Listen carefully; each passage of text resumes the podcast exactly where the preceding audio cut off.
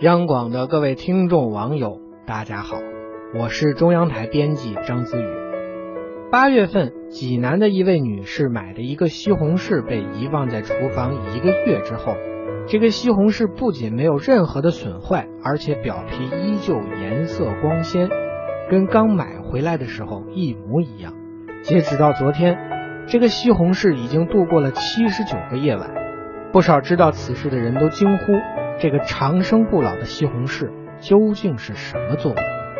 一位听说此事的菜农说：“这种久放不坏的西红柿可能是经过药水催熟的西红柿，虽然颜色发红，但其实还没成熟。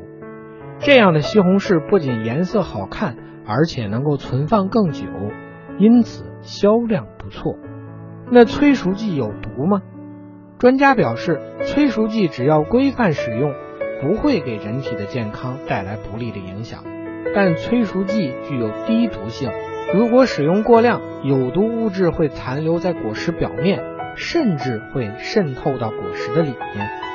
怎么挑西红柿呢？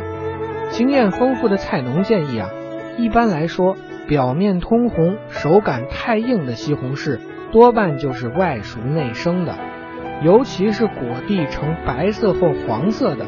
一般就是催熟的。